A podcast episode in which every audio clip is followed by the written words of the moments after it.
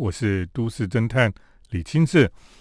那么今天在节目当中呢，特别跟大家来谈一谈，这次在呃卢碧台风过境之后呢，整个台湾啦、大陆啦，还有日本哦，都遭受了一些影响。那么其中呢，台风其实对台湾就是带来很大的雨量，那么对日本呢，其实又有风又有雨哈。呃，而且出现了一件事情，让大家非常的震惊啊，就是在直岛哈草间弥生的南瓜居然被吹走了，而且呢，在海里面载浮载沉哈都被录下来，所以大家看到这个南瓜掉到海里面去，然后整个翻过来在海里面载浮载沉的样子哈，那么都很震惊啊，因为呢，呃，我们知道哈这个南瓜哈草间弥生的南瓜基本上呢。就已经是直岛的一个很重要的地标。它虽然不是建筑物，但是它就是一个地标。因为只要有关于直岛、有关于香川县、有关于这个濑户内海艺术季的一些出版品，很多时候那个封面就会放这一颗南瓜。那么草间弥生的南瓜基本上就已经是直岛非常重要的一个象征物，它也就是一个。大家心里的很重要的一个地标物了哈，所以这个草间弥生的南瓜哈，居然被吹到海里面去哈。后来当然他们又赶快把它抢救回来哈，但是因为有损害，所以呢就送到仓库里面，准备把它修好。所以呢有好一阵子呢，呃，听众朋友，如果有人到直岛去哈，这一阵子应该是看不到南瓜了。那过去我因为建筑、旅行，呃，还有艺术季的关系呢。那么去了直岛很多次，大概从十几年前开始就去了，然后大概几年之间哈就去了非常多次。那从最早这个贝尼斯旅店还没有盖的时候，那个山坡底下都是帐篷的时代开始哈，那么一直到后来整个贝尼斯旅店都盖完了，这个地中美术馆也盖起来了，一直一直的演变哈，那么直岛就越来越越像个样子了哈。那这一段时间里面，你就可以看到这一颗南瓜哈，就一直在这个海边的堤防上面哈，没有改变哈。所以呢，它可以说是直岛从一个呃乐色之岛哈，后来就变成一个海上的艺术桃花源，这样一段过程里面很重要的一个见证哈。所以这个南瓜都看在眼里的意思。那么草间弥生所设计的这个南瓜哈。呃，现应该很多人去指导美术馆，或者是到濑户内海艺术季的时候，都有去跟这个南瓜照过相哈。那这个南瓜基本上就已经变成一个非常重要的关于指导的一个地标。那么它也是草间弥生哈非常重要的作品之一了哈。那草间弥生当然它很重要，就是它刚开始的时候呢，它的南瓜哈跟现在的南瓜。又不太一样，那它不断的在进化当中哈，所以这个南瓜呢，从最早的这个南瓜一直到现在哈，它有很多不同的改变哈。这等一下我们继续来跟听众朋友来谈。不过呢，我们就讲到说，这个指导的这个这些艺术品哈，其实他们到台风前本来应该都是要收起来的。像我去过指导这么多次哈，我只有一次没有看到南瓜。那天呢，我去的时候就说：“哎，南瓜怎么不见了？哦，那个提防上面，以前我每次去就会看到那个南瓜在那边，我就会走到那个提防上去看看那颗南瓜，然后摸摸那颗南瓜，好像看老朋友一样。可是呢，有一次去的时候，居然看不到南瓜了。后来呢，我就问其他的人哈，后来有人就告诉我说，其实他因为过这个台风快要来了，所以呢，他们就把南瓜收起来了。”后来就有人在 FV 上面就抛出了这个南瓜被收起来的一段影片哈，他们工作人员就去把它整个抬起来，然后就把它收到仓库里面去。可是呢，这次居然这个卢碧台风来的时候，他们居然忘了收啊，所以这个艺术品呢就这样被卷到海里面去了哈。还好有把它收回来哈，因为那颗直岛的南瓜哈，现在已经是天价了哈。跟当初买的时候已经差了非常非常多的这个倍数这样子。所以呢呃等一下我们再继续来谈一谈草间弥生他在指导的南瓜。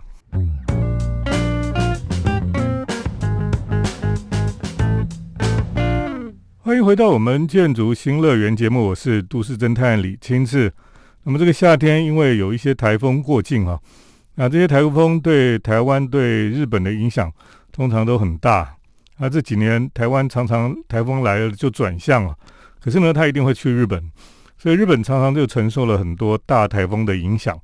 那么今年呢，这个台风也进到了这个日本。那么在濑户内海的直岛哦，直岛美术馆这个地方呢，也遭受台风的侵袭，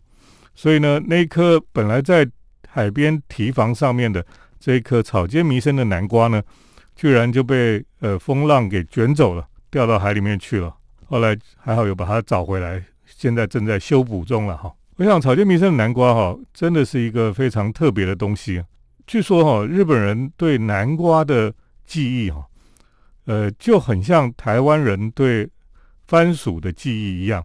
也就是说，他们在这个非常艰难、非常呃辛苦的那个战争时期里面呢，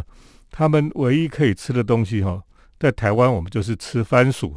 可在日本呢，他们很多时候就是吃南瓜，所以对南瓜对他们来讲是一段非常艰辛、非常呃辛苦的时代的一个记忆啊。所以对日本人来讲，南瓜是又有不同的一个意义在。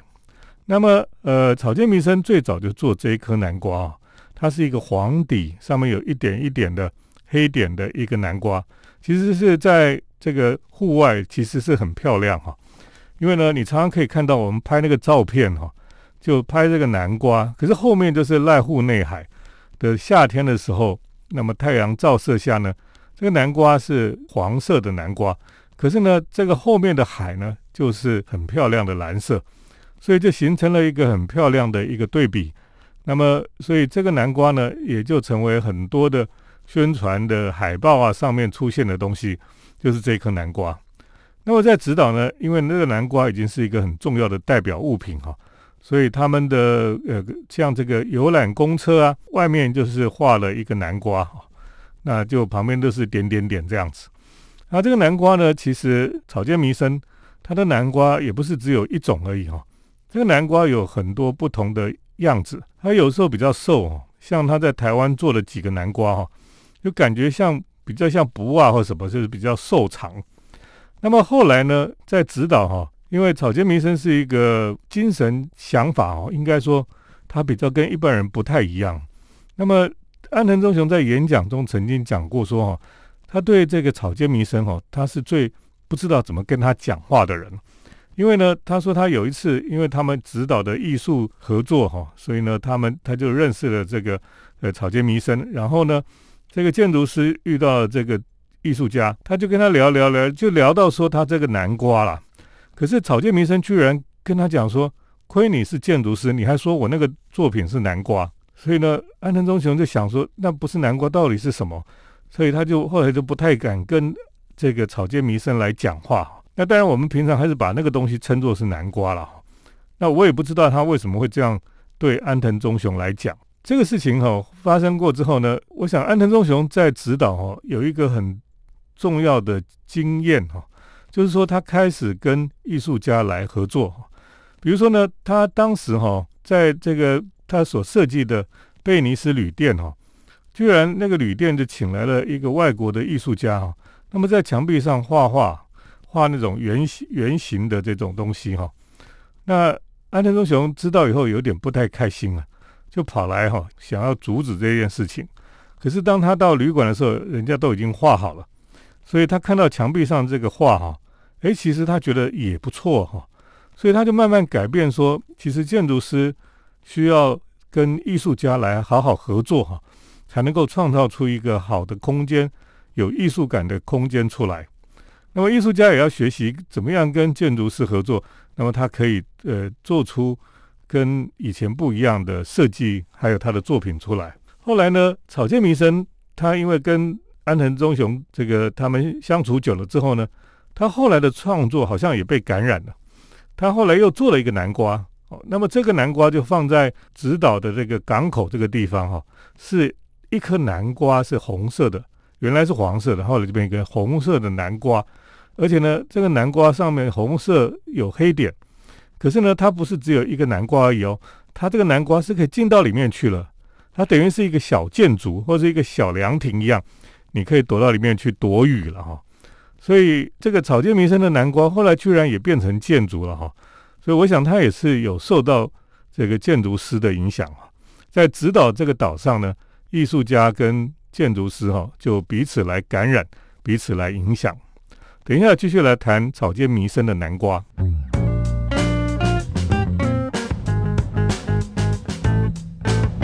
欢迎回到我们建筑新乐园节目，我是都市侦探李清志。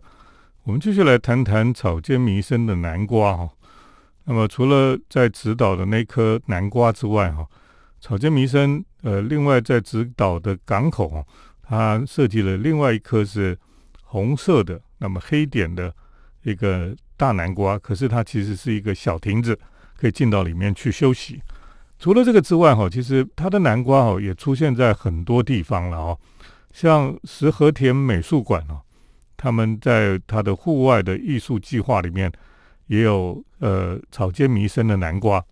而且呢，它不只是南瓜而已，它旁边还有草间弥生的爱丽丝系列啊，就是一个小女孩身上也是一点一点的，那旁边也有几只狗哦，身上也是一点一点的。那呃，这个其实跟他的小时候哈。的经验是有关系的。那么他小时候家里他是住在松本，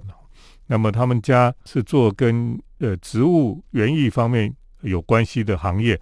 因为他小时候精神上有一点点的问题哈，就是说他有幻觉。他有一次学校回家的时候呢，在路上就看到路边的花哈跟他讲话，然后又看到那个狗哈也会跟他讲话，所以他就很害怕哈，就不敢回家。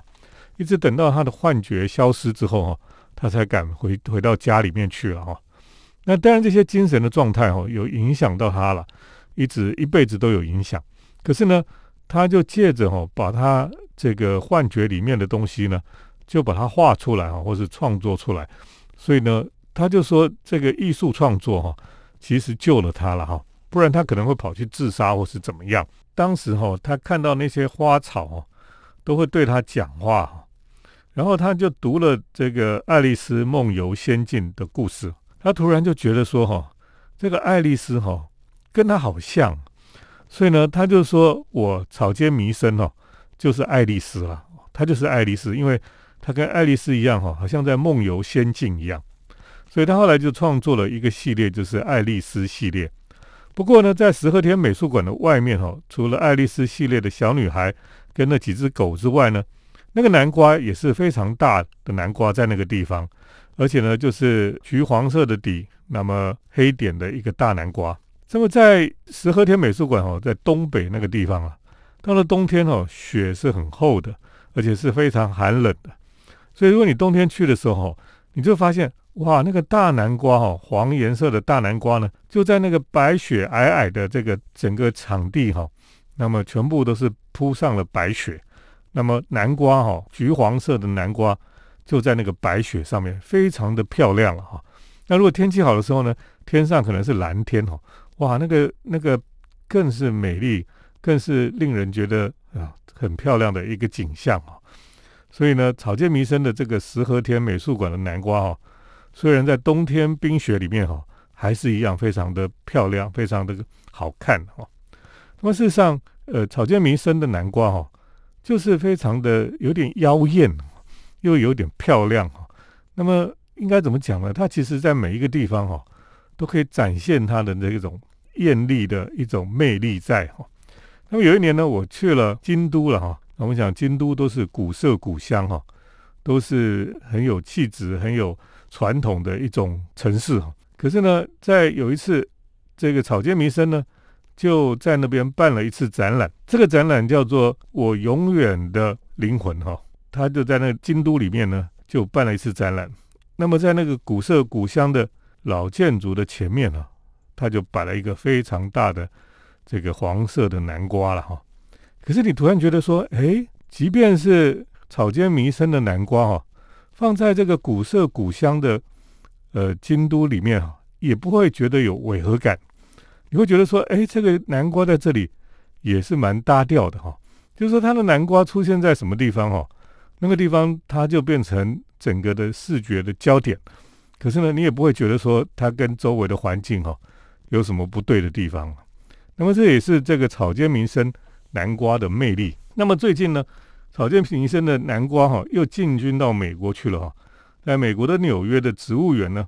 又发现草间弥生的南瓜已经进化了，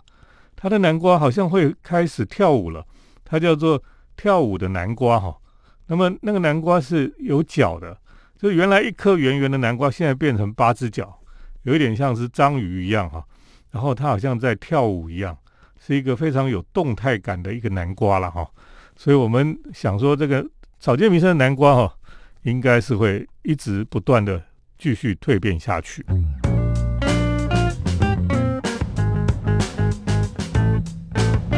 是都市侦探李清志。那么今天在这个节目当中，跟大家来谈谈草间弥生的南瓜的落难记了哈。那么在指导的南瓜居然被吹到海里面去了，那么他们还好有捞起来，捞起来之后呢，现在应该是在在修理当中了哈。等到修好了就可以继续，应该会出现。不过短时间，反正我们现在也不能去指导，也不能去日本，所以呢，就暂时看不到这个南瓜了哈。呃，其实，在台北也有草芥弥生的南瓜哈。那最早在这个仁爱路上啊，有一个银行就把它搬来一个巨大的南瓜，那么放在银行的前面的哈。南瓜好像让人家觉得有一种很富足的感觉哈。那个圆圆的南瓜里面到底藏什么？有时候我都觉得很像以前那个桃太郎哈，那个这个大的桃子在海里面，在溪流里面这样子会随着水流动。后来打开了哈，里面就是一个小孩跑出来，叫做桃太郎哈。草间弥生的南瓜很特别，那么他后来有几个南瓜比较特别的哈，一个是现在在也是在东区的巷弄内哈，有一家艺廊啊，它有一个南瓜是金属的，那么比较小一点，那么它就放在它的庭园上面。可是呢，你如果去看这个南瓜的时候呢，你就要小心一点。如果你靠近去哦，你想要去碰这个南瓜呢？哎，它就有保全会有警报声响起哈，所以他意思就是说你不要去碰它哈，不要人家去把它拿走这样子，那所以要可以欣赏，不要去用手去碰它。另外呢，在三创哈，三创这个那栋大的呃商业大楼的前面哈，也有一颗金属做的草间弥生的南瓜了哈。也就是说，在台湾其实有还有好几颗草间弥生的南瓜在台湾，所以。我们即使不到日本去哈，在台湾一样可以欣赏它的南瓜哈。那如果你以前有去指导，或是到草间弥生的呃展览的博物馆等等哈，你就可以看到哈，草间弥生非常有名的就是它这个南瓜哈，会有做成这个呃摆饰品哈来卖了哈。一颗南瓜还蛮贵的，那么也有用布做的哈，是比较软软的那种像布娃娃的南瓜了哈。那也有做成像这个钥匙链，可以让你挂在身上，挂在钥匙圈上面的一个小南瓜哈。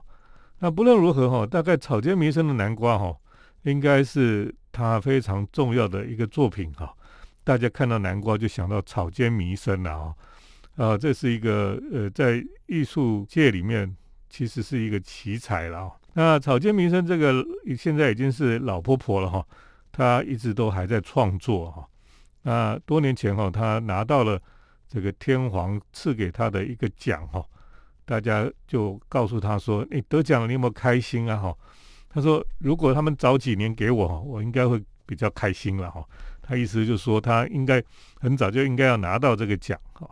不过呢，最让人家佩服的就是草间弥生，他的创作就是一直一直一直的创作，不管他年纪大了，对不对？他是老了，他还是在创作啊。而且呢，他不是创作，不是一成不变哈。你看到他的南瓜哦，不断的在蜕变，不断的在进化哈。那他的创作也是一样，不同的时期有不同的创作，不同的这个风格等等的哈。你就发现，在这个艺术创作对这个老太婆来讲哈，真的是一个她身体里面还有一个非常活跃的创作的灵魂了哈。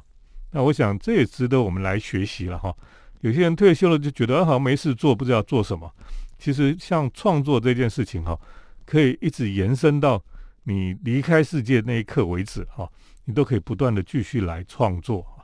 那今天跟大家来分享草间弥生的南瓜哈，当然是因为指导美术馆那个南瓜哦被吹走，大家有点难过了哈。不过呢，呃，应该很快可以把它修好，回到它原来的位置哈。那么草间弥生的故事也的确是非常的传奇，非常值得我们去想一想。今天谢谢听众朋友的收听，我们接下来呢是都市侦探的咖啡馆漫步。都市侦探的咖啡馆散步。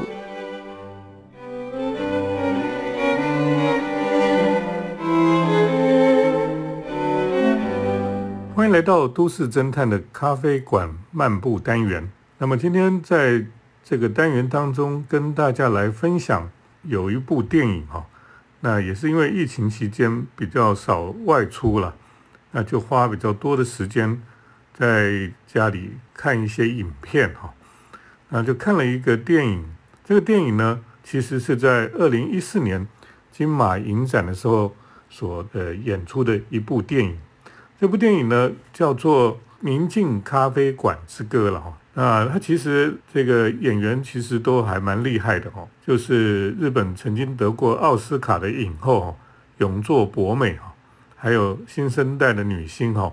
也本来是做 model 的这个佐佐木希哈，那么他们来主演导演呢是台湾的导演，叫做江秀琼哈，这是他首度跨国来指导的一个作品，叫做《宁静咖啡馆之歌》哈。那因为他在讲咖啡馆，我就非常有兴趣哈。那他的海报呢，就是有一个在海边哈，有一个小木屋啊，那那个小木屋就在海边，而且呢，它前面有一个路灯哈，都会点亮的路灯。这个电影其实就是在讲哦，呃，女主角哦，永作博美，她为了来等她父亲，她父亲出海失踪了以后，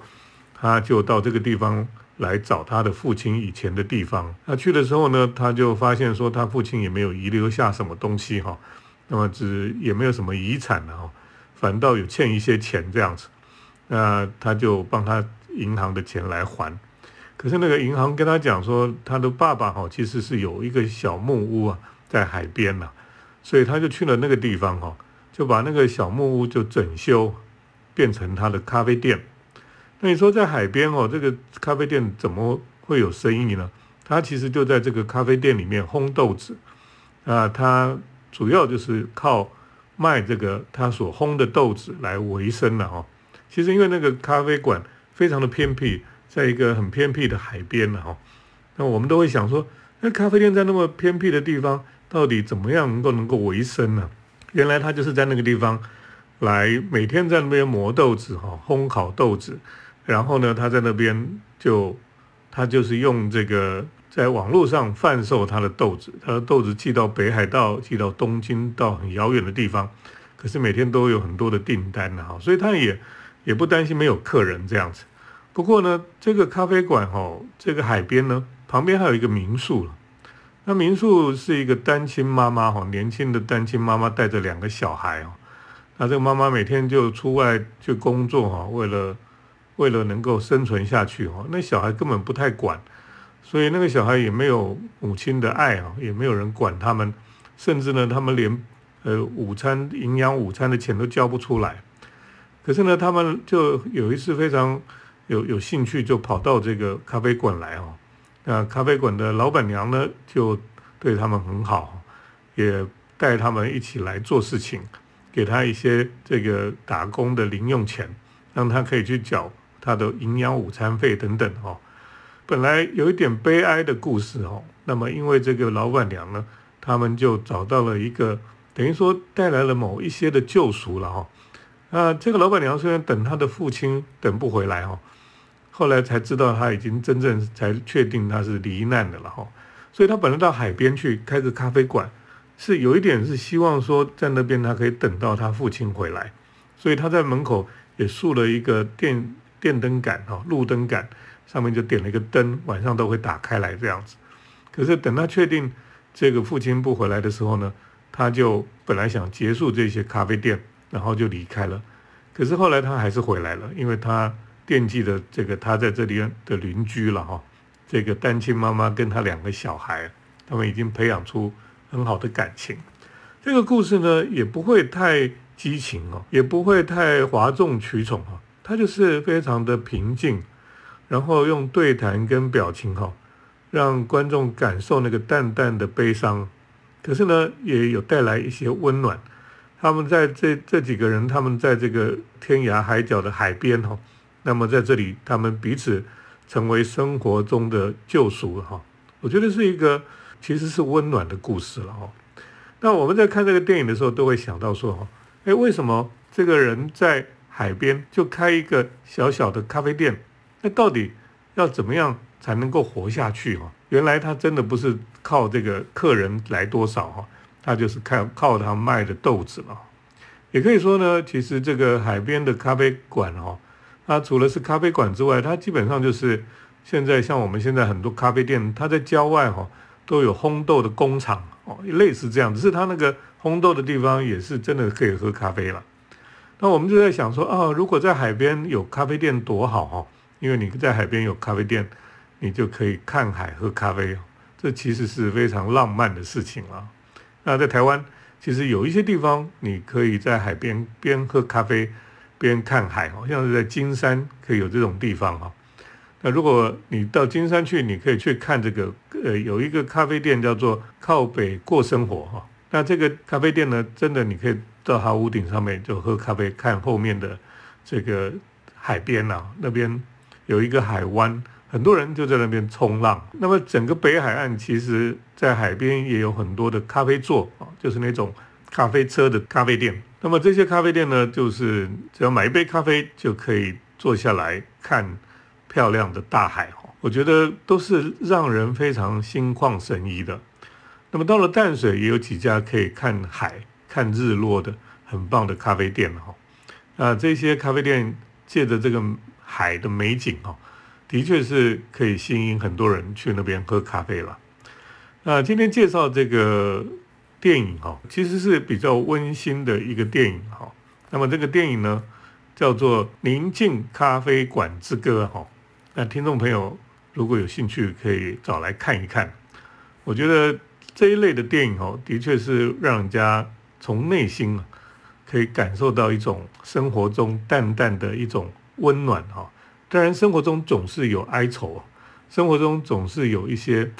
你过不去的事情可是呢，借着彼此的关心了，彼此的陪伴，在这个一杯咖啡的时间里面，其实都可以带给别人一些温暖。今天跟大家来介绍的哈，是我看了。这部电影哈的一些感想，跟咖啡馆有关哈。那么事实上，日本很多的电影都跟咖啡馆有关系哈。大家也可以来看一看，比较一下。谢谢今天听众朋友的收听，我们下礼拜再见。城市的幸福角落，来杯手冲单品，享受迷人的香醇世界。